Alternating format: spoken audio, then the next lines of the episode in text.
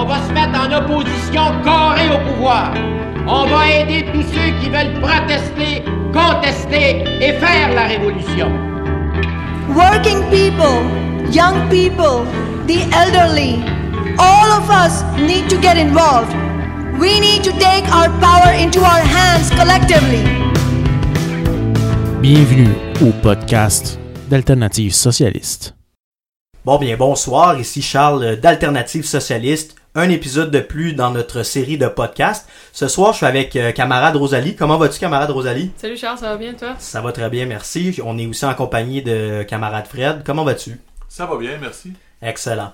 Bon, bien écoutez, un sujet très passionnant ce soir. La dernière fois, on avait parlé de socialisme et de marxisme. Ce soir, on va, euh, sans nécessairement parler de socialisme appliqué, on va parler de mouvement de révolte, voire de révolution, dépendamment de quelle position on adopte. Il s'agit ce soir de l'événement euh, de mai 68. Ça va être présenté par camarade Rosalie.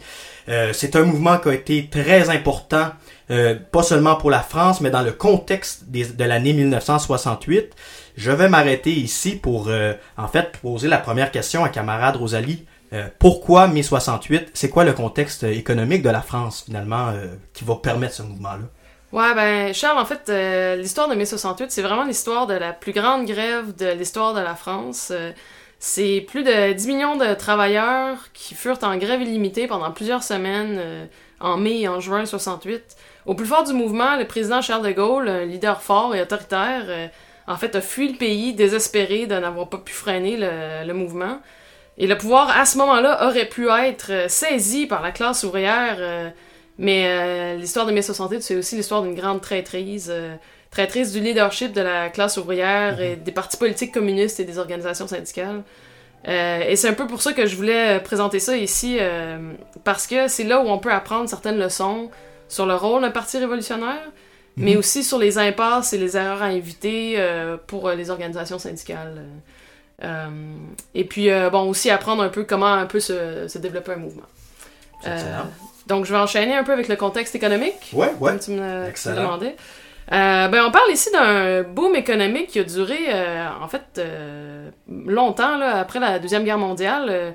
Le boom économique le, le plus long qu'on avait connu à ce moment-là. Et donc, il y a des gens qui parlaient de que c'était peut-être euh, euh, un, boom sans, allait être sans fin et que finalement, le capitalisme aurait peut-être réussi à, amortir ces crises. Euh, dans le fond, les employeurs, avec leurs profits grandissants, étaient, disons, un peu, plus disposés que d'habitude à accepter les demandes des travailleurs. Et euh, donc, les relations de classe étaient adoucies. Donc, c'est pour ça que les gens pensaient que peut-être que le boom serait sans fin et qu'il n'y avait plus de problème avec le capitalisme. Ok. Euh, mais euh, les contradictions du capitalisme étaient encore et toujours là, malheureusement, et les conflits euh, qui viennent avec. Tu m'étonnes. Ouais. Donc, l'inflation est, est revenue, ou revenait tranquillement là, dans les an- les années 60. Euh, Le danger du chômage aussi réapparaissait tranquillement. Et puis, il y avait une peur de plus en plus de, de perdre ce qu'on avait gagné. Là. Donc, ça se parlait de plus en plus dans le gouvernement de d'augmenter les impôts, de couper les, euh, les, euh, les services publics, là, etc. Et donc, euh, avant ce moment-là, la France était vraiment, à cause du boom économique, justement, un terrain fertile pour les idées réformistes. Donc, les organisations de travailleurs avaient un peu abandonné la nécessité du socialisme, la nécessité de changer le système, parce qu'il semblait que peut-être que finalement le système capitaliste était bien correct. Euh, Est-ce que je peux te poser une question? Ouais. Là, les organisations réformistes, autant partis que syndicats? Oui, Dans ce cas-là? Euh, je peux y revenir dans deux minutes? Absolument. Ouais, c'est très bon ça. Ouais, euh, je voulais juste parler un peu de. euh, ben, du, euh, du système de, de l'éducation. Ben, en fait, euh, non, excuse. D'abord, je voulais dire que je voulais mentionner que les conditions dans les usines euh, étaient assez, euh, assez horribles à ce moment-là. On pourrait penser, bon, la France, euh, bon, c'est après la Seconde Guerre mondiale, un pays capitaliste assez avancé, ça devait pas être si pire, mais c'était Mhm. vraiment comparable à ce que nous, maintenant, on imagine étant des conditions dans l'usine dans les pays du tiers-monde en ce moment. Oh. Donc, euh, c'était pas, euh, c'était pas joyeux. Et à ce moment-là aussi, on parlait beaucoup de, dans le système d'éducation, d'usines d'éducation. Donc, les écoles étaient vues de plus en plus de cette façon-là. Des usines d'éducation pour euh, éduquer les enfants des bourgeois et de petits bourgeois à ce qu'ils deviennent d'autres euh, gentils bourgeois et petits bourgeois. Euh, donc, il y avait une dissatisfaction grandissante euh, là-dessus. Et on parle de, de trois quarts des étudiants et étudiants qui finissaient pas leur programme à l'université et jusqu'à une, euh, une, une demi environ là, qui devaient travailler évidemment pour payer leurs études. Donc il y avait de la dissatisfaction là aussi et euh, on a vu rapidement apparaître la répression de l'État euh, là-dessus, donc contre ces personnes-là dans le fond. Et justement, parlons-en de l'État. C'était un État très fort, très autoritaire, un régime qu'on dit bonapartiste, donc qui n'avait pas vraiment de, de support social. Ah oui, bonapartiste, ok. Ouais. Ah, ok. C'est Ouais, ouais. c'est le fun, ça. Ben, c'est... Hein? Ah ben, ça me fait penser, j'ai, oublié de mentionner, en fait, euh, ma présentation est basée sur un livre Ok. qui s'appelle euh, Month of Revolution, Lessons of the General Strike par Claire Doyle. Donc, euh, un mois de révolution, les leçons de la grève euh, générale illimitée en France. Super, puis c'est- intéressant d'avoir la perspective. euh, Est-ce qu'on sait si elle est américaine ou euh, Euh, anglaise, peut-être? anglaise? Ouais. Donc on a, on a un, regard extérieur sur la chose. C'est ça. Exactement, ok, bon, exactement. ben, Puis on va voir un peu pourquoi est-ce que le regard intérieur sur la chose, Ok. on devrait peut-être pas lui faire confiance. ok, ah bon, ok, c'est Ah, bon. ouais. Je- tu, tu me le diras Ah, si ouais. j'oublie de, de Ok. revenir là-dessus. Euh, mais donc c'est ça, donc c'est euh, c'est les mots en fait de, de l'auteur, le régime bonapartiste. Euh, c'est ça, donc qui n'avait pas vraiment de support social, qui gouvernait par décret, qui ignorait le Parlement, euh, et euh, qui, euh, qui donc devait se, se, être supporté beaucoup par la police et l'armée, dans le fond, là, pour conserver son pouvoir. là. Et entre autres, justement, la police et l'armée, comparés aux autres pays capitalistes avancés de l'Europe du temps, là, avaient vraiment une place beaucoup plus prépondérante, beaucoup plus d'effectifs, etc. Donc, et, et- et De Gaulle, Charles de Gaulle, qui était le, le président de la France à ce moment-là, euh, essayait de se placer comme une troisième option entre le capitalisme et le communisme. Et euh, donc, il essayait d'apparaître comme une force détachée des intérêts des classes, euh, donc de la classe des travailleurs et de la classe des, des, des plus riches, des capitalistes. là. Mais par sa nature, Charles, on sait bien que l'État va refléter la classe dominante. Ouais, tout à fait. Et la classe dominante, ben c'est la dans, du moins dans un parti capitaliste, c'est la classe économiquement dominante. Ouais, ouais, ouais. Donc finalement, De Gaulle était euh, du côté des riches. s'entend. ok. Euh, Bon, c'est clair. Ouais, on c'est sait, ça. On sait où il loge. C'est ça. Euh, et puis en même temps, bon, on parle d'un État autoritaire. Qu'est-ce que les États autoritaires font? Ben, ils censurent les médias. Euh, ils ont une restriction partielle du droit au débat et à la critique. Et on parle spécifiquement là, des représentants du gouvernement qui venaient suggérer, entre guillemets, des changements chaque jour à la télé et la radio d'État. Donc, euh, ouais. C'était, donc c'était ça la situation euh, euh, politique, si on veut. Mais il y avait d'autres grands acteurs aussi. Ok. Ben, que- est-ce que tu vas nous en reparler au cours de. de- ou tu voudrais, est-ce que tu voudrais en- tout de suite parler de, de ces acteurs-là? Ouais, ben c'est ça, les, les autres grands acteurs dont on parle, c'est... Ouais. euh, Mais je vais juste récapituler. Dans le fond, là, Ah si ouais. je comprends bien, jusqu'à présent, dans notre présentation, dans notre discussion, c'est que il y avait, après la guerre, une montée euh, de l'économie qui, techniquement, euh, promettait de- de- un avenir plus radieux, si on veut dire. Finalement, dans les contradictions du capital, dans le, du capitalisme, donc finalement, ça n'a pas été si euh, glorieux que ça. Et parallèlement à ça, si j'ai bien compris, on a un, on a un État euh, de, de plus en plus autoritaire et que l'on qualifie de bonapartiste. C'est ça. C'est bien ça? Ok, Ouais. excellent. Puis en plus de ça, Ok, oui. écoute, euh, il y avait un parti communiste français, soi-disant Mhm. communiste, on va dire, euh, qui en fait était des leaders réformistes, disons peut-être qui étaient devenus réformistes avec le temps. Donc, eux autres, ils ne voyaient plus l'intérêt de préparer la classe des travailleurs à une transformation sociale. Euh, et bon, nous autres, on fait partie d'un parti révolutionnaire et Ah. Oui. on sait que euh, notre, notre rôle, ou un de nos rôles, c'est de donner des outils, des conseils pour continuer, ben, commencer, continuer et maintenir la lutte, euh, pour la pousser encore plus loin, pour ne pas capituler, pour éventuellement pouvoir conquérir le pouvoir et les moyens de production, et pour préparer le terrain pour la démocratie, la vraie. C'est ça qu'on veut dans le fond, là, tout ça. Ouais. Euh, ben, le Parti communiste français, euh, en fait, a fait tout le contraire. Euh, Ah. C'est ça qu'on va voir là, bientôt. là. Bon, il y avait aussi affilié à eux la Confédération Générale du Travail, qui est un syndicat, c'est ça, qui était affilié au La, la PCF. CGT, hein, c'est bien, je pense que C'est ça, ça. la. CGT, merci. Et euh, puis eux autres aussi, soi-disant, voulaient se débarrasser de- du capitalisme, Mais euh, ils ont souvent posé des questions pendant le mouvement de mai 68. Là. Oh, on n'est pas sûr si tout le monde dans, dans le mouvement veut aller si loin. Alors que tous les autres commentateurs à l'extérieur du pays, à l'international, tout le monde s'entendait pour dire que c'était des conditions révolutionnaires, que Hmm. le mouvement en France avait dépassé ce qu'on n'avait jamais vu avant et que les gens voulaient vraiment des changements. Fait qu'il y avait d'autres gens à l'extérieur qui disaient ça y est là, ça Ouais. va arriver. Mais Ouais. à l'intérieur, c'est ce que tu disais un peu tantôt, que finalement le regard à l'interne n'est pas nécessairement Exact. fiable du point de vue de la lutte de classe à ce moment-là. Exact. Au- du, du point de vue des, communistes ça. de ce parti-là. C'est ça. Et dans ce pays-là. C'est intéressant. Ouais, c'est ça. et, bon, un autre, euh, peut-être plus petit joueur, là, le PCI, le Parti communiste international, et son aile jeunesse, la JCR, qui, eux, ont été très présents dans la lutte en France et qui ont voulu supporter l'avènement d'une révolution.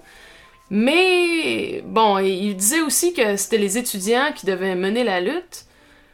Euh, ce qui était un peu arrogant, là, parce que les travailleurs et les travailleuses, on s'entend que c'est eux qui vivent vraiment la situation économique de on travaille, mais c'est les boss qui ramassent tout l'argent finalement. Fait que Euh, juste pour les gens, mettons, qui vont écouter le, le podcast, c'est de clarifier que finalement, là, il y a comme deux partis communistes, probablement de deux tendances différentes. Un qui se dit finalement réformiste, c'est-à-dire qu'il ne prépare pas l'avènement d'une révolution. C'est le cas du Parti communiste français dont tu parlais. Ouais. Et il y a un autre parti à côté de ça, le Parti communiste international, c'est bien ça? C'est ça? OK. Qui lui, finalement, est dans la lutte active avec les étudiants à cette époque-là et étudiantes? Oui, mais c'est ça qui a l'air de dire bon, c'est les étudiants qui doivent mener, Ok. euh, les travailleurs et les travailleuses, suivez-les, euh, dites ce qu'ils font. Euh, alors qu'on verra que les travailleuses et travailleurs auront eux-mêmes leurs propres Ok. idées très excellentes sur qu'est-ce qu'est-ce qui doit être Bon, fait. ben. Et aussi, c'est eux qui ont le pouvoir économique à la fin de faire la grève. Cool. Alors c'est vraiment leur pouvoir qui va nous amener euh, plus loin. Excellent. Euh, ok. Ton On se fait va écouter bien? par euh, les capitalistes, c'est ça? Euh, ok, donc... Euh... Ouais, c'est pas mal ça. Mais je pense que je suis prête à commencer un peu une ligne du temps. si Ouais, tu veux nous faire une ligne du temps? Ouais, Moi, c'est je ça, pense mais- que ça serait fortement apprécié. Maintenant qu'on a une vue d'ensemble un peu plus de vers où tu t'en vas, C'est ça. puis de- du contexte économique et politique qui a précédé et qui a subi, euh, pas subi, mais qui, qui s'est formé pendant mai 68. Fait que euh, oui, Ouais. ok, une ligne du temps. Ouais. Donc, euh, ça a vraiment commencé, en fait, avec les étudiants euh, en France. Et c'était pas juste là, mais dans plusieurs autres pays, là, entre autres le mouvement contre Franco en Espagne, et euh, pour les droits civils et contre la guerre du Vietnam aux États-Unis, là, c'était aussi beaucoup les étudiants qui, qui ont mené ça. Mais donc, on pourrait se demander pourquoi est-ce qu'en France, ça a mené à une grève générale, ce qui n'a pas été le cas euh, contre Franco Ah et- aux États-Unis et dans d'autres pays. euh, ouais. Donc, euh, il y avait vraiment bon, des préconditions matérielles dont j'ai parlé un petit peu, puis je vais m'étendre un peu plus là-dessus, qu'on pourrait nommer le, le combustible, si on veut, et le, le bonapartisme de cet État autoritaire de Le Gaulle pourrait être considéré comme le détonateur qui finalement a tout fait exploser. là. Ok. Donc, euh, j'ai déjà parlé du système d'éducation qui était très restrictif, archaïque. Il y avait beaucoup de protestations à ce sujet, euh, surtout de la part des étudiants au départ. Et il y avait une répression vraiment brutale de l'État et de la police. Donc, des arrestations, euh, des suspensions, les écoles fermées, l'université de Nanterre qui a été fermée le, le 2 mai, décrétée par le gouvernement fermé. tu sais. Euh, en même temps, les enseignants ont commencé à faire des grèves de support qui ont été nommées illégales par le ministre de l'Éducation. Hmm. Parce que les enseignants aussi voyaient bien, ils étaient dans ce système d'éducation-là, ils voyaient bien que ça fonctionnait pas. là. Ok. C'est intéressant ça, parce que euh, j'aurais eu l'impression finalement que les, les profs peut-être auraient représenté peut-être plus le statu quo, mais là ce que tu es en train de dire c'est que non, même il y a un corps professoral qui remet en cause ce modèle autoritaire hiérarchisé, euh, peut-être Exactement. inutilement hiérarchisé et autoritaire. Ça. C'est ça, ouais. Euh, et donc, euh, bon, il y avait de plus en plus d'étudiants et d'enseignants envoyés en prison ou qui recevaient des amendes à cause de manifestations interdites, entre autres. Euh, et donc, c'est ça, des grèves à l'université, à l'école secondaire. Et le, le point de fer de l'État qui se refermait vraiment de plus en plus. Et en fait, ça a causé encore plus de colère et plus de détermination. là. Vraiment, les gens étaient tannés de ces années autoritaires de 10 ans là, avec Charles de Gaulle, en fait. là. On, on parle de ça à ce moment-là. Donc, euh, il y a eu à Paris une manifestation de 60 000 personnes, avec beaucoup de brutalité policière, ce qui en fait a amené la sympathie dans la population et chez les travailleurs et travailleuses pour euh, les- le mouvement étudiant. Euh, ils ont même érigé des barricades à Paris, ce qui n'était pas arrivé depuis euh, 1944, euh, quand les nazis avaient envahi. À la libération, ouais, c'est ça, ok. Euh, je- non, je pense qu'en à la- euh, quand ils ont été envahis, en fait. Oh, ça, les- c'est avant, c'est que probablement En 1939. Ouais, ouais. Ouais, ben, ouais, c'est est ça, un an, la cas, libération. Quelque chose, ça. ouais, quelque chose comme ça. Merci. Oui. Euh, bon, donc on parlait de, en fait, 739 blessés envoyés aux hôpitaux, mais probablement beaucoup Wow. plus qui se sont, Wow. qui sont pas allés à l'hôpital. Euh, et le ministre de l'Éducation, lui, qui parle de fauteurs de troubles. euh. Et puis le Parti communiste français, lui, qui parle de groupuscules, trotskistes, anarchistes, euh, ou peut-être des espions de la CIA des États-Unis qui, euh, qui essaient de faire le trouble, d'empêcher les pauvres étudiants de faire leurs examens. Donc, ils ne reconnaissaient même pas la légitimité d'un mouvement là, Ok. Pour avoir des meilleures conditions. Pour les gens qui nous écoutent, là, on, on vient de mentionner quand même le- que le Parti communiste a accusé euh, les, les, les- les- les groupuscules d'être trotskistes, anarchistes. Ça, c'est pour euh, les gens qui nous écoutent, justement, c'est des tendances se réclamant du socialisme. Nous, d'ailleurs, euh, notre euh, alternative socialiste et notre internationale se réclament de ce courant qu'on appelle le trotskisme.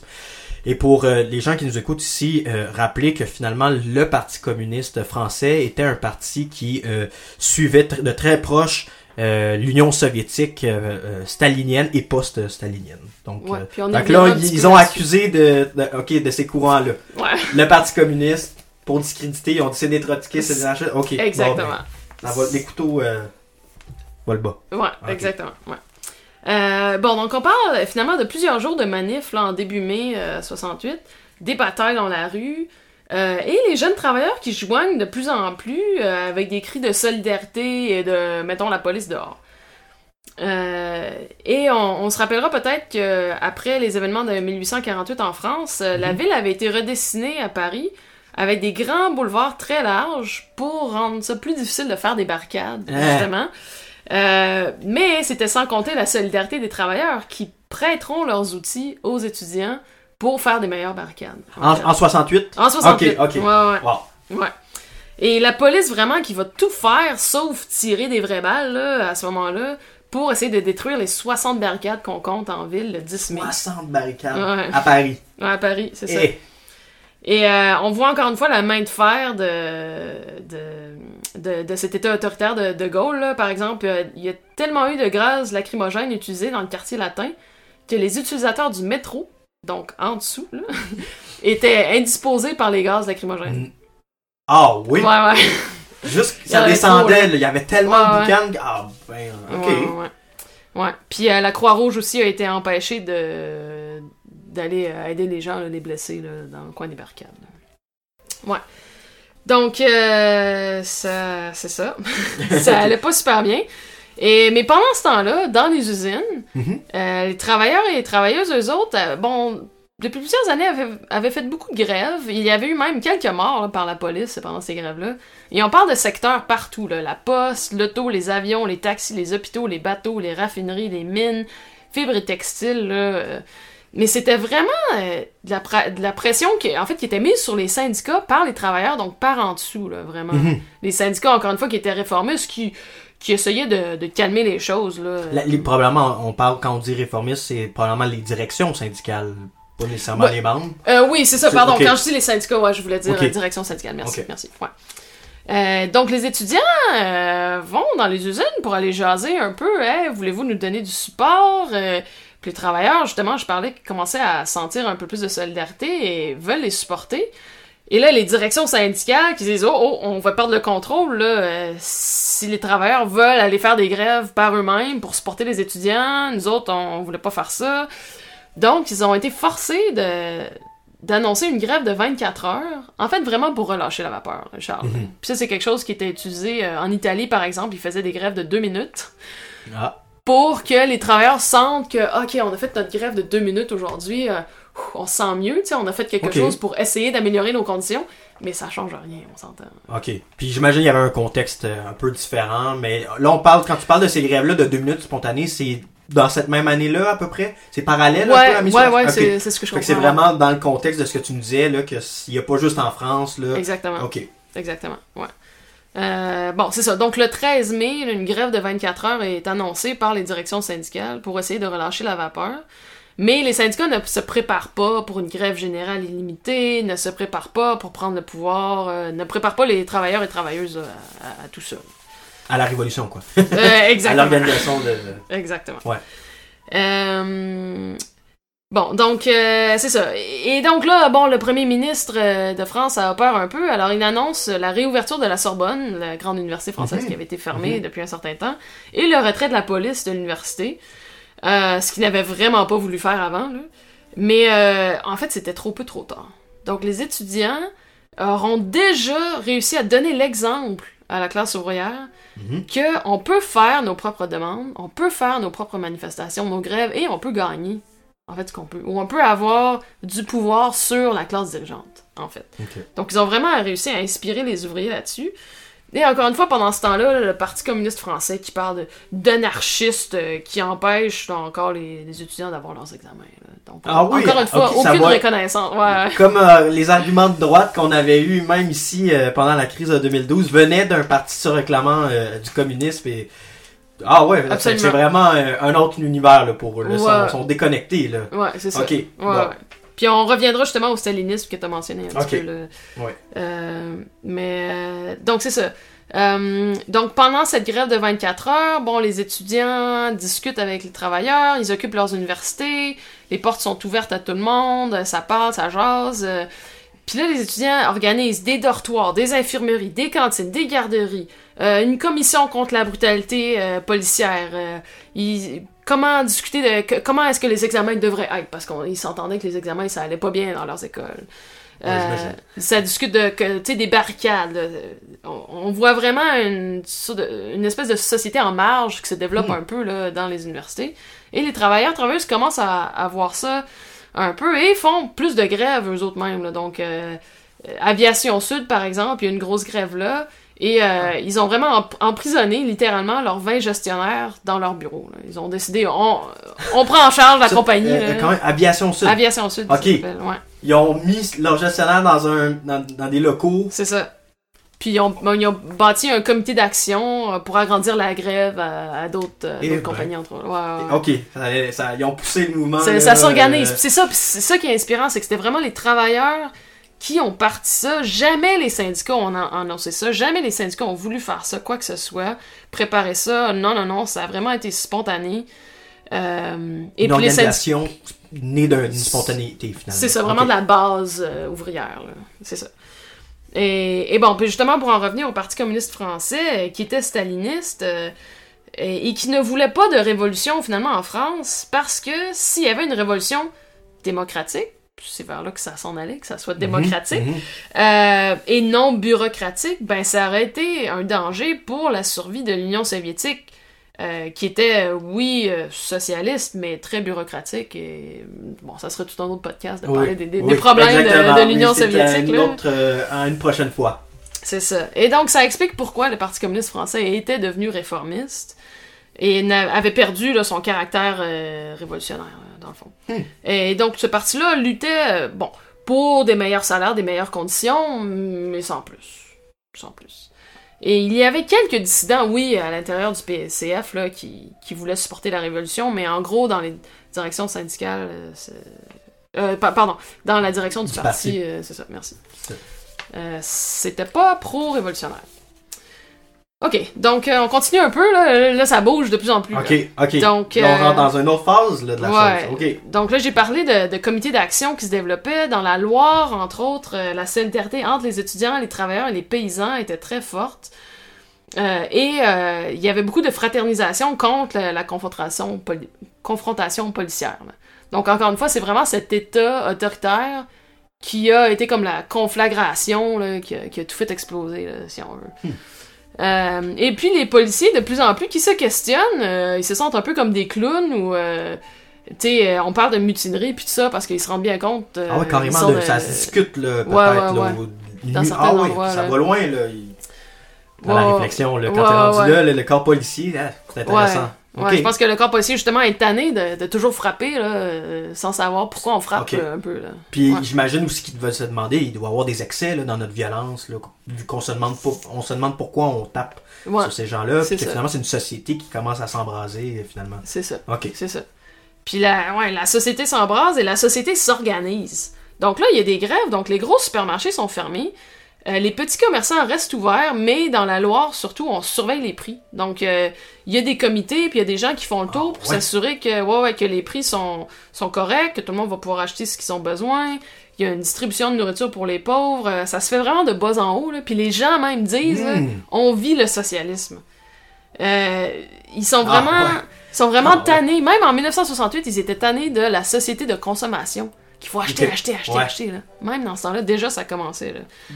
Et puis là, dans les musées, euh, les architectes, les magistrats, là, partout, les gens questionnent leur rôle jusqu'à maintenant et quel sera leur rôle dans la prochaine société. là? Dans l'avenir. Ah, Ça, ça se discute comme ça. Ok. là, Fait qu'on se projette là, quand même, on se pose des questions par rapport à l'avenir. là. On a une société finalement qui nous écrase, puis on se dit c'est quoi notre avenir? C'est Puis ça. Non, c'est pas possible la consommation. C'est ça que je comprends. Ouais. Ok. Ouais, ouais, ouais. Puis pendant ce temps-là, le gars, De Gaulle, lui, euh, euh, il est pratiquement fait prisonnier. Euh, les, les téléphonistes ne veulent pas relayer ses appels. Ils disent on est en grève pour tout le monde, même pour le, le président. Euh, il est ridiculé dans les manifestations. Ses acolytes lui demandent d'essayer de moins utiliser la police pour justement moins que les gens se lèvent. là. Trouver une solution politique, quoi. C'est ça. Ok. C'est ça, donc bon, euh, finalement, De Gaulle va annoncer un référendum pour que la population puisse participer euh, Mhm. à la politique. On essaie de calmer, mais, mais c'est trop peu trop tard. Les travailleurs ont déjà senti leur pouvoir et euh, commencent à s'en à s'en servir. Euh, donc c'est ça, il y, a, il y a de plus en plus de, de grèves. Là. À un moment, il y a 10 millions de travailleurs et travailleuses qui sont en grève. Et donc les syndicats sont forcés de négocier, finalement. Ils ont le pouvoir de négocier, enfin. Mais, je veux dire, n'importe quel amateur aurait pu négocier des meilleurs, euh, euh, gains que ce qui se négociait là, là rendu au 27 mai. euh, les syndicats ressortent avec certaines ententes avec le gouvernement et ils sont boués par les travailleuses et travailleurs. C'était pas assez, c'était pas suffisant. On avait déjà entrevu toute la possibilité qu'il y avait de changer la société puis de s'organiser entre nous autres, dans le Ah fond. ouais, ok. Puis là, finalement, c'est comme ça s'évapore un peu cet espoir-là ou non? Non, non, justement, non, c'est ça. Ils, ils bouent les, les directions syndicales et ils sont allés négocier C'est ça, vous, ah, vous nous donnez euh, quelques. des euh, C'est ça, là, quelques dollars de plus, euh, tu sais, pas vraiment des meilleures conditions euh, salariales, tout ça, là, ça, non. On, on reste en grève, on veut plus. Ok. Ouais, fait que ça Ben, continue, ben, là. Ils veulent vraiment transformer leur vie, leur gouvernement, leur société. C'est ça. Fait que finalement, c'est, pas juste une affaire de salaire, là. C'était vraiment, on veut que la société soit plus adaptée à nous, voire carrément une autre société. Absolument, absolument. Euh, et puis, euh, il y, a, il y a de plus en plus de solidarité, même à l'extérieur de la France comme en Europe. Euh, parce que il y a- les gens sont en grève en France, on trouve personne pour imprimer, en fait, les, euh, les feuilles là, pour avoir le référendum que De Gaulle voulait. Là. Et, euh, et puis même, euh, je pense que c'est en Belgique là, qu'ils ont voulu faire imprimer ça, et puis les Belges ont dit non, on vous imprime pas ça non plus, on est Ah ouais? solidaires avec les, Français. ouais. Ok. Ok. Ouais, ouais, ouais. Euh, donc, bon, c'est ça. Donc, dans le fond, dans les derniers jours de mai, ben, c'est comme tranquille. Les accords que les syndicats ont fait avec le gouvernement sont rejetés en masse par, euh, par, la masse ouvrière. Là. Mhm. Et puis là, on attend. Les travailleuses et travailleurs savent pas trop quoi faire. Euh, ils savent qu'ils veulent plus, mais leur direction syndicale les aide pas, finalement.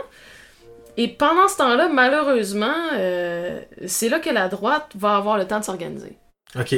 Donc, euh, les comités de défense de la République qui existaient déjà vont refaire surface. euh, Drôle, non intéressant. Euh, parce que comme Ouais. ça sous-entendait que la République était menacée ou en danger de quelque chose, euh, c'est comme quoi la droite ne peut que jouer sur la peur de quelque chose finalement. Euh, Voilà, Ok. absolument. Euh, et même que, en fait, De Gaulle est, est vu euh, fuyant le pays. Donc, il quitte, il quitte la. France. Ok. Euh, il a l'air vraiment désespéré, là. Et, et bon, c'était vraiment une situation dans ce temps-là de, en anglais, ce qu'ils disent dual power. Donc, un pouvoir double, c'est-à-dire que, bon, évidemment, il y avait le pouvoir euh, traditionnel de, de Gaulle, et puis Officiel. le gouvernement euh, officiel, ouais, ok. merci, euh, Ouais. du gouvernement. Mais euh, le gouvernement, finalement, pouvait rien faire, avait les mains attachées dans le dos. C'était vraiment les travailleuses et travailleuses, travailleurs et travailleuses qui, qui, qui vraiment euh, repensaient la société et à, qui faisaient les qui, fa- qui faisaient que les, les choses ça roulait là tu sais finalement c'est- Donc, euh, il y avait vraiment deux espèces de pouvoirs, deux, presque deux gouvernements en place, si on veut, là, parce que la classe ouvrière s'était arrangée entre elles pour avoir ses propres comités pour décider de tout plein d'affaires. Il y avait une conscience de classe vraiment euh, très haute là, Ouais. dans la classe ouvrière, dans la ça. classe travaillante. C'est ça. Mais ce qu'on va apprendre après le fait, c'est que De Gaulle, bon, il, il avait fui le, fui le pays, il, il était parti en Allemagne, et en fait, il était allé retrouver la- une grande partie de l'armée française qui était à ce moment-là encore en Allemagne, Ah oui? à la suite de la Deuxième Guerre mondiale. Ah, le fond. ok, je comprends le. Et, euh, et donc, il a réussi finalement à obtenir le support de l'armée en Allemagne, qui était prête à revenir en France pour euh, ben, sauver la République, euh, justement.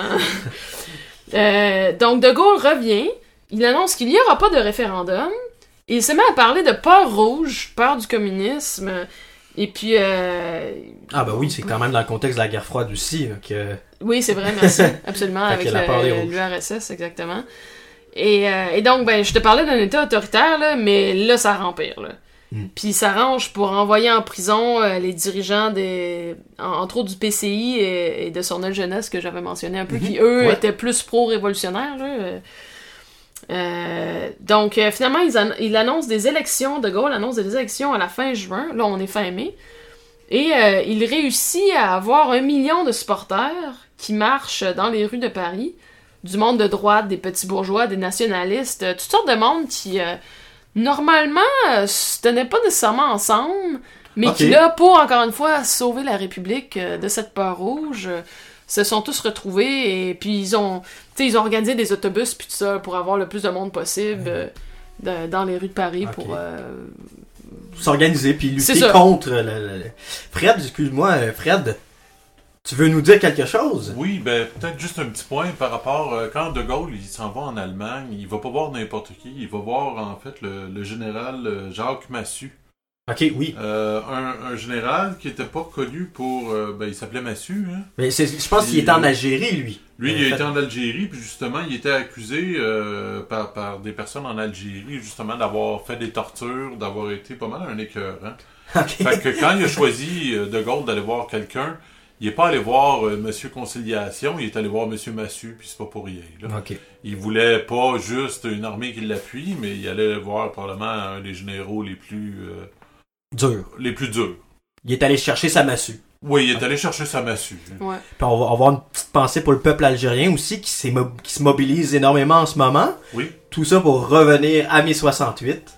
Ouais, ben, tu fais bien, Fred, de mentionner ça parce que j'allais oublier que, justement, entre autres, De Gaulle euh, euh, s'est arrangé pour libérer, euh, en fait, des, des terroristes de, de l'OAS, l'Organisation Armée Secrète, qui Ah étaient euh, des gens qui, qui voulaient empêcher que la France donne l'indépendance à l'Algérie. Ok. Je sais bien dit ça, là. Ben, c'est ben, qu'il n'y ait pas d'indépendance en Algérie. C'est ça, les Français qui voulaient garder l'Algérie en France. Ok, finalement. oui. Fait que là, c'est C'était vraiment quelque chose de gros, là. Ouais, ouais. Ce que tu nous dis. Donc, là. ils ont été libérés pour gagner le support de, de M. Massu dont tu nous parlais. là. Exactement. C'est ça. Merci, Fred. Ouais.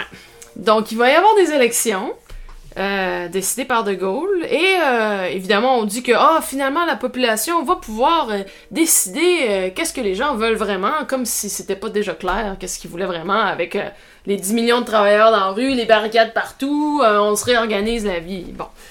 Euh, enfin, donc, euh, et puis là, en plus, des directions syndicales qui disent aux travailleurs, ah, euh, négocier, euh, accepter des ententes, retourner au travail, euh, même si d'autres, dans d'autres compagnies, ils sont encore en grève, euh, prenez ce que vous pouvez, puis de toute façon, aux élections, ça va tout se redécider, tout ça. là. Bon. Euh, je parlais de traîtrise, ben c'est vraiment là. hein. Tu sais, ça divise, ça a divisé la classe ouvrière plutôt que la solidarité qu'on avait. Là, c'était chacun pour soi. On veut essayer d'avoir le plus qu'on peut pour notre propre, euh, notre propre job, notre propre compagnie. Et puis bon, on verra après pour les élections. Ah. Et euh, ouais. Et justement, euh, on aura vu à ces élections-là les pires résultats de la gauche, euh, des socialistes et des communistes, là. Sauf Ah, ouais. euh, un petit parti que j'avais pas mentionné, là, qui, a, qui avait été euh, vraiment pro-révolution, puis qui avait vraiment supporté les gens, là, qui ont, eux autres, ils ont quand même bien fait, mais pas assez pour prendre le pouvoir loin de là. Ok, c'était quoi ce parti-là? excuse? Le, le, euh, le PSU? Ok, ok. Ça, je pense que c'est Parti Socialiste Unifié, quelque chose comme ça. Ah, hein, ça se peut, de ouais, ouais. Unitaire. Unitaire, Unitaire. Parti Socialiste Unitaire? Ok, Merci. merci, Fred. À trois, on va l'avoir. Ouais. Euh, donc c'est ça. Puis là, ben pendant les élections, évidemment, la droite en a profité pour avoir, euh, pour faire des grandes violences contre les grévistes, les manifestations, détruire les barricades, euh, 1500 arrêts. Les fascistes sortent et s'en donnent à cœur joie pour attaquer les communistes, des immigrants Ben déportés. voyons. Ouais, on pensait pas que l'État pouvait être encore plus autoritaire, mais il a réussi son coup. Mais là, est-ce qu'on parle euh, de la période, on peut dire, euh, contre-révolutionnaire, là? Ça... Ouais, Dans le sens que là, c'est le temps de la réaction, là. Exactement. Ok. Exactement, merci, ouais. Puis, euh, c'est ça, fait que finalement, De Gaulle va gagner les élections.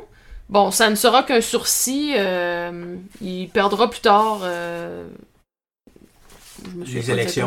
d'autres- élections, c'est ça, puis il va se retirer, il va se retirer. Mais, euh, bon, bien vite par après, l'inflation va rattraper les, les gains, les maigres gains que les travailleurs et travailleuses avaient fait malgré euh, leur ouais, c'est Ouais, ça. ok. ouais, c'est ça. Euh, Ouais. Je pense que c'était pas mal ça, ma ligne du temps, Charles. OK, fait que là, tu peux-tu nous faire euh, en une, une ou deux phrases là, ce que tu viens de dire euh, dans les derniers temps? C'est-à-dire qu'on commence, si j'ai bien compris, tu peux me corriger, puis justement, Ben, j'aimerais non, t'entendre, mais finalement, il y a eu une construction de la conscience de classe à ses débuts parce qu'il y avait société autoritaire, société qui ne répondait pas aux besoins réels, puis qui proposait finalement pas d'avenir ni pour la jeunesse, ni pour les travailleuses et travailleurs. Et C'est ce que c'est comme ça que j'ai compris. Mhm. Puis ensuite, t'as Mhm. escalade évidemment, t'as manifestation, barricade, escalade de la violence. Là, on a un De Gaulle qui veut faire un référendum, c'est ça, à, un certain, à ce Ouais. moment-là à peu près. Ouais. Puis là, Pour essayer de s'en sortir. Ok, puis finalement, ça, ça complètement foire parce que ouais, a- personne n'imprime, ni la. Belgique, personne, ok. Puis là, ensuite, c'est là, finalement, qui s'en va. Ouais, Ok. ouais, Puis là, il va voir rien à Massu. faire. Il va voir Massu, il va chercher sa massue. C'est ça. Ok, ok, ok. Puis là, ensuite, quand il revient, rappelle-nous qu'est-ce qui se passe finalement. Ben, en fait, juste peut-être pour, pour euh, Ouais. remettre l'emphase sur le fait que pendant que De Gaulle est parti, là, Ouais. les syndicats et les partis communistes, ils font quoi? Rien. Il regarde aller. Ils, ouais, ils disent pas aux travailleurs quoi faire. Ils- Tu sais, la- le pouvoir était là, là. Ils auraient pu cueillir ça là, dans leurs mains, là. Puis ils ont comme fait, euh, non, mais on n'est pas sûr que les 10 millions, tu sais, dans, dans, dans ces 10 millions-là, que tout le monde veut vraiment changer la société, là. Ils veulent juste un petit peu des meilleurs Ouais. salaires, c'est tout. On va attendre. Puis ça termine. Oui, Fred? Je voudrais juste rajouter peut-être que pendant que les, le- justement il y avait des bureaucrates comme ça qui, qui bougeaient pas, euh, dans la rue, les manifestants avaient des, des slogans qui étaient euh, très, euh, disons, dépassaient les, les demandes, ben, en fait, ou l'absence de demande du Parti communiste. Ouais. Puis certains trucs comme euh, un certain de leurs slogans, c'était Soyez réalistes, demandez l'impossible. L'impossible. c'est bon ça. Ouais. Ok. Ouais. Fait que. Ça, ça- euh, ça illustre, ça illustre bien euh, aussi euh, ce côté culturel. Là, on n'a pas eu la chance d'en parler nécessairement, mais ça devait être incroyable la créativité, puis le monde devait revendiquer des choses justement qui devaient dépasser les organisations réformistes. Absolument. là. Ok. De loin, de loin. Puis pour revenir sur la fin de la chronologie, donc on culmine avec une élection pire score pour la gauche. Ouais. Euh, jusqu'à dans là, un sens, là. on peut comprendre le pire score parce que, encore une fois, c'était une traîtrise hein, de, ces organisations qui, qui ont rien fait pour supporter le. Même qu'ils ont essayé de, de casser le mouvement en séparant les travailleurs des étudiants, en leur disant de capituler, en leur en négociant, euh, pas, pas fort fort finalement. là. Ok. Ouais. Fait, puis là, ça finit avec De Gaulle qui démissionne, puis on- il se retire de la vie politique. Mais là, Ouais. à la vue de ça, j'ai envie de te, te demander, qu'est-ce que ça, c'est quoi les conditions? Que ça prend pour faire une révolution? Ben, c'est ça. Il semble qu'on était si proche de la révolution. Ouais, donc, qu'est-ce qui s'est passé? euh, c'est ça, c'est ça. Bon, donc, euh, on parle de quatre conditions nécessaires pour une révolution. La première, c'est qu'il y ait une division dans la classe dirigeante. Euh, donc, euh, certaines personnes se, se disent, bon, on doit faire des concessions ou non, on doit faire plus de récession. Mhm. Et c'était vraiment le cas à ce moment-là. là. On parle de, de grandes paniques chez les dirigeants, euh, des bouchons de circulation dans les routes qui s'en allaient vers la Suisse. On se demande pourquoi les gens voulaient aller vers la Suisse, parce qu'ils avaient leur argent là. Euh, il y avait une fuite de capitaux, euh, l'augmentation du prix de l'or, donc ce- cette condition-là était définitivement remplie. La deuxième condition, c'est que la classe moyenne euh, commence à bouger aussi. La classe moyenne qui se demande toujours est-ce que je suis du côté des travailleurs ou du côté des capitalistes? Vers qui aller? Et on voyait que la classe moyenne à ce moment-là donnait vraiment son support actif aux travailleurs et travailleuses, du moins au début, avant que la droite, comme on a expliqué, euh, vienne rechercher leur support. là, Puis plus ça, tard. ça, ça- se réorganise au cas. C'est ça, c'est ça. Euh, la troisième condition, c'est que la classe ouvrière euh, veulent et pensent à une nouvelle société. Puis je t'ai expliqué comment, oui, ça Oui. se passait tout à fait là, dans les milieux de travail, euh, dans les différents endroits, Mhm, là, ça se faisait. La quatrième condition, donc, c'est un leadership marxiste révolutionnaire qui soit à la tête d'un mouvement de, de masse des travailleurs et travailleuses. Ça veut dire tout ce qu'a pas fait le PCF. Exactement. Si, si j'en crois ton, ton explication. Non seulement ils l'ont pas fait, mais ils ont fait le contraire, ce qui est encore pire. là. Ah ouais, ok, fine. Mais euh, exactement. Donc Ouais, ça manquait. Tu sais, les travailleurs et travailleuses là, cherchaient le leadership. Là, mais qu'est-ce qu'on fait? On, on, on va où là? Nous, on sait qu'est-ce qu'on veut, mais comment on, on se rend là? Puis il y a personne qui les a aidés. Et puis le mouvement est mort, malheureusement. OK. Ben, merci pour ce, ce- ce- cette leçon euh, révolutionnaire. Donc, euh, si j'ai bien compris, au début, division dans la classe dirigeante. La Ouais. seconde, c'est euh, le mouvement de la classe moyenne vers les travailleurs et travailleuses Ouais. euh, les plus précaires. Le troisième point, c'était...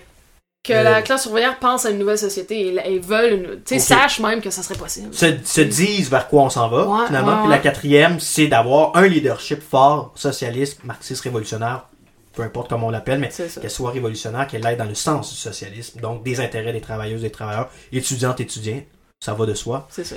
Donc, Et c'est ça à quoi nous on se prépare. à Excellent. As-tu un petit mot? Merci Rosalie. As-tu un petit mot, par exemple, euh, sur l'actualité? Y a-tu un lien que tu peux faire, mettons, avec les gilets jaunes, rapidement comme ça?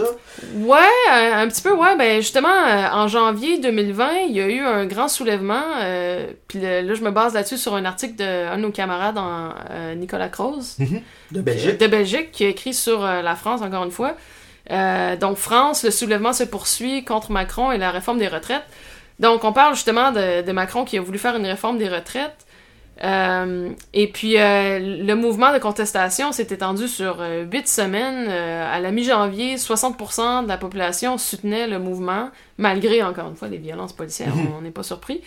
Les gens des transports en commun, les cheminots en grève d'abord, mais ensuite les enseignants, les raffineurs, les dockers, les avocats, là, tout le monde a suivi.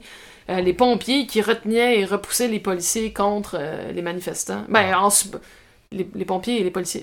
excuse, qu'est-ce que je dis? Les, Les pompiers, en support des manifestants, retenaient les, les policiers ouais. qui, qui attaquaient les manifestants. Euh, les gens qui travaillaient dans le, le système d'électricité euh, envoyaient l'électricité où est-ce qu'ils voulaient. Donc, c'était vraiment comme une redistribution des riches vers les pauvres, là, euh, à, à plusieurs niveaux. Et euh, encore une fois, on entrevoyait là une, soci- une société socialiste. euh, donc, cette condition-là était définitivement euh, remplie. Euh, et pourquoi? Bon, qu'est-ce qu'est-ce qui se passait dans le fond? C'est que les dividendes des actionnaires et- étaient euh, à ce moment-là très élevés, donc en, en janvier 2020. La bourse, ça va très bien, mais je sais pas pourquoi on doit réformer la retraite. Oh, ça, ça coûte cher. euh, mais euh, mais c'est ça, le gouvernement veut augmenter l'âge de la retraite. Un système de points accumulés, c'était pas très clair exactement comment ils voulaient faire la réforme de la retraite. Ben, pour, pour faire court, parce que là, ce que, ce que Ouais. je me rends compte, finalement, ça pourrait être un autre sujet de post- podcast, parce Ouais. que ça fait longtemps qu'il y a une retraite en France, puis que ça, là, ça continue en plus le mouvement, là. Ce que tu me disais, Fred, tantôt, ils ont remanifesté, là, des gilets jaunes, là. Euh, oui. Oui, ben justement, mais Macron aussi a reculé par rapport aux retraites euh, pour ce qui est des policiers. OK. Ah! Généralement, Ah! euh, l'appareil de répression de l'État n'aura pas euh, besoin de travailler plus longtemps. C'est généralement une constante où les, les gouvernements un peu autoritaires ou très autoritaires comme ça euh, vont généralement toujours payer euh, des petits bonbons à la police pour être sûr d'avoir au moins euh, une force, un petit peu comme la massue de 68 euh, de son côté. Là, dans ce cas-ci, c'est les policiers pour essayer de, de calmer puis de réprimer au maximum, avec un maximum de violence, les, les gilets jaunes. Euh, les LBD, les grenades ont été utilisées en France, c'est des, des quantités astronomiques. Euh, aussi, c'est assez. euh, depuis tout le mouvement des Gilets jaunes, mais je pense que c'est un autre sujet. Ouais. Mais, mais juste pour dire rapidement, c'est ça, le gouvernement de Macron s'est bien rendu compte que oh, oh, il y a- il va y avoir des grèves encore, est-ce qu'on veut vraiment ça?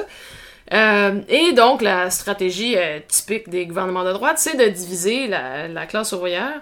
Donc, euh, de, de faire certaines concessions parce que tel syndicat préférait telle ou telle concession. Donc là, les syndicats se sont mis un contre l'autre. non, nous, on veut ça. Non, c'est pas assez. Oui, c'est assez. Euh, donc c'est ça, une division de di- diviser pour régner, là, pour pacifier temporairement, si on veut. On s'entend que ça va revenir, là, cette réforme-là. Ils vont Ah, pas abandonner euh, si facilement. Ils vont juste attendre peut-être une meilleure conjoncture pour eux, pour faire ça. Euh, et puis c'est c'est encore une leçon pour nous là, que, la, le- que la lutte contre ce capitalisme qui nous affecte tellement, là, qui nous opprime, ça doit vraiment être une lutte solidaire. euh, tout le monde euh, doit être uni euh, pour, euh, pour être contre euh, la droite et contre euh, cet État capitaliste. Ben, je trouve ça très bien comme mot de la fin. Euh, merci Rosalie. C'était vraiment fort intéressant. Puis je pense que justement, ça révèle finalement euh, les défis auxquels le mouvement ouvrier organisé, euh, le- les socialistes comme nous, euh, à quoi on doit répondre. Donc euh, moi, je pense que si je devais euh, retirer une leçon, c'est vraiment d'avoir une organisation. Premièrement, bâtir la conscience de classe chez les étudiantes, les étudiants et chez les personnes qui travaillent, évidemment, mais qui est une organisation politique qui est à la hauteur de cette révolte-là, de ces revendications-là, voire de cette situation pré-révolutionnaire. Et qui a appris des, des erreurs du passé. Et qui a appris des erreurs du passé. Voilà. C'est excellent. Ben écoutez, camarades, euh, merci encore une fois. C'est un, un podcast qui mérite euh, d'être écouté et ré, ré, réécouté euh, dans l'avenir. Je pense que les luttes, c'est pas ça qui va manquer. Euh, je rappelle que nous sommes Alternative Socialiste, nous sommes euh, la section québécoise de euh, l'Alternative Socialiste Internationale, qui est euh, finalement notre international à nous. Nous militons pour le socialisme démocratique et révolutionnaire. Merci Rosalie. Merci Charles. Merci Fred. Merci. À la prochaine.